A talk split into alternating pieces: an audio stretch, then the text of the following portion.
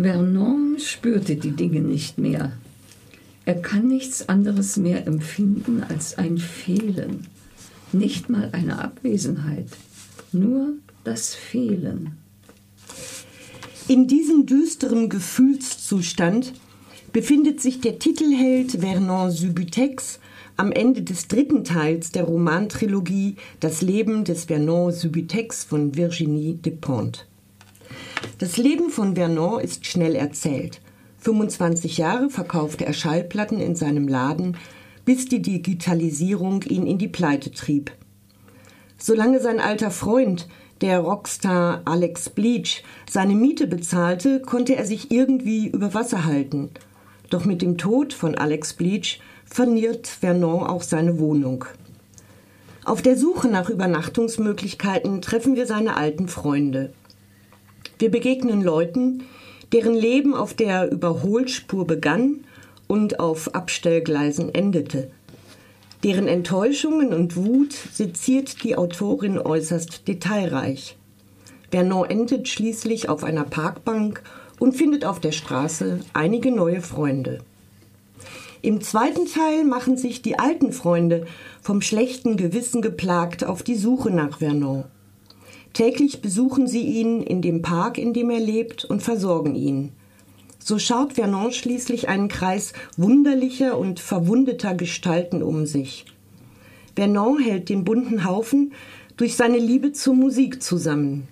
Als begnadeter DJ wird er bald von allen als Schamane verehrt. Am Ende des zweiten Teils verlässt er mit seinen Freunden Paris.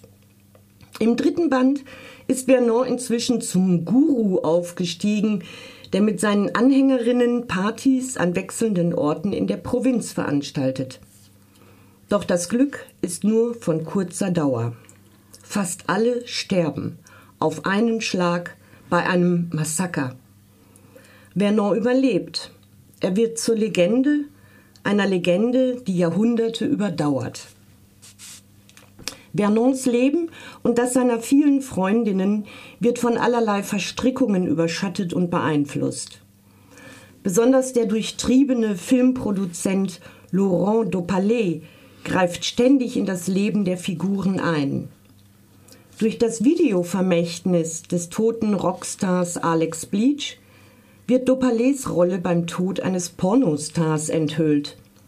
Deren Tochter Aisha rächt sich mit ihrer Freundin Celeste an Dopalé, der wiederum einen Rachefeldzug startet, der mit dem Tod der ganzen Gruppe um Vernon Subutex endet. Die Rahmenhandlung ist spannend genug, um sich mitreißen zu lassen. Noch viel spannender sind die detailreichen Beschreibungen der unterschiedlichen Charaktere, die das Buch bevölkern und deren Ängste, Verzweiflung und Wut unter die Haut gehen. Alle hadern aus unterschiedlichen Gründen mit ihrem Schicksal und der Welt, in der sie leben. Da fliegt uns Gesellschaftskritik von anarchistischen Obdachlosen ebenso um die Ohren wie Hasstiraden von alten Rassisten und jungen Neonazis. De Pont gibt den frustrierten, verbitterten und verzweifelten aus verschiedenen Gesellschaftsschichten eine Stimme. Sie lässt uns hinter die Fassade ihrer Figuren blicken, ganz tief hinein in die Abgründe. Die Akteure leiden an den gesellschaftlichen Verhältnissen, an den sozialen Umbrüchen, am politischen und wirtschaftlichen System. De Pont analysiert mit enormem Scharfblick und Abgeklärtheit eine zutiefst gespaltene Gesellschaft was ganz zum Schluss allem Elend, allen Umwälzungen und Unsicherheiten zum Trotze bleibt, das sind die verbindenden Momente von Freundschaft und der gemeinsamen Hingabe an die Musik. Wenn kleine Banden wie die um Vernon Subitex es schaffen, sich für einige Zeit den Zumutungen und Zwängen der Welt zu entziehen gibt es eine reale Chance auf ein paar Stunden, Tage oder Wochen gemeinschaftlicher Freiheit, was wiederum im kollektiven Gedächtnis weiterlebt.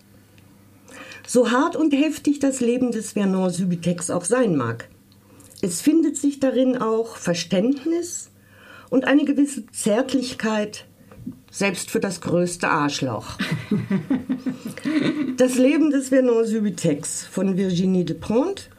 Jeder der drei Bände ist rund 400 Seiten dick, kostet jeweils 22 Euro und ist erschienen bei Kiepenheuer und Witsch. Und der erste Band, der liegt bereits als Taschenbuch bei Kiwi zum Preis von 12 Euro vor.